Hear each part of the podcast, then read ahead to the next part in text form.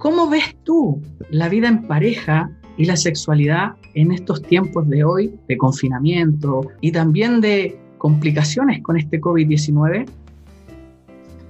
Bueno, fíjate, he visto dos fenómenos bastante interesantes. El primero es que algunas parejas pues el hecho de estar en confinamiento, de estar mm, eh, tanto tiempo solos, juntos, yo digo que eh, muy pocas veces pasa esto porque siempre tienen una rutina de cada quien en su trabajo, eh, se veían nada más en las noches y la pandemia hizo que estuviesen juntos. Entonces pasó dos efectos. El primero que vi es que muchas parejas se compenetraron más se aprendieron a conocer, porque parece mentira, pero hay parejas, Ricardo, te lo debes ver como psicólogo que no se conocen, ¿no?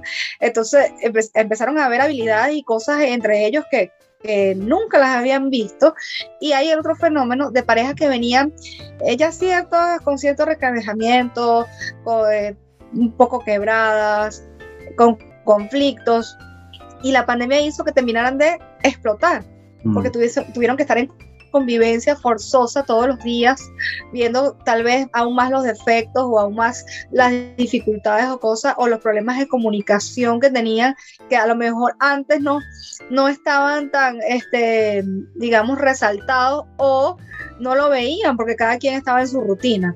Entonces esos dos fenómenos son bien interesantes. Uno porque permitió que muchas parejas se compenetraran, eh, no solo la pareja, sino también la familia, eh, se conocieran, sacaran a veces lo mejor de ellos mismos, eh, aprendieron a, planificar, a ahorrar, a trabajar con lo que tenían, a distraerse dentro, dentro de ese ambiente cerrado y otros por el contrario decidieron separarse porque esa misma situación de confinamiento los llevó a ver aún más los problemas que tenían y, y esto hizo que se separaran. Entonces, estos dos fenómenos son bien importantes a analizar.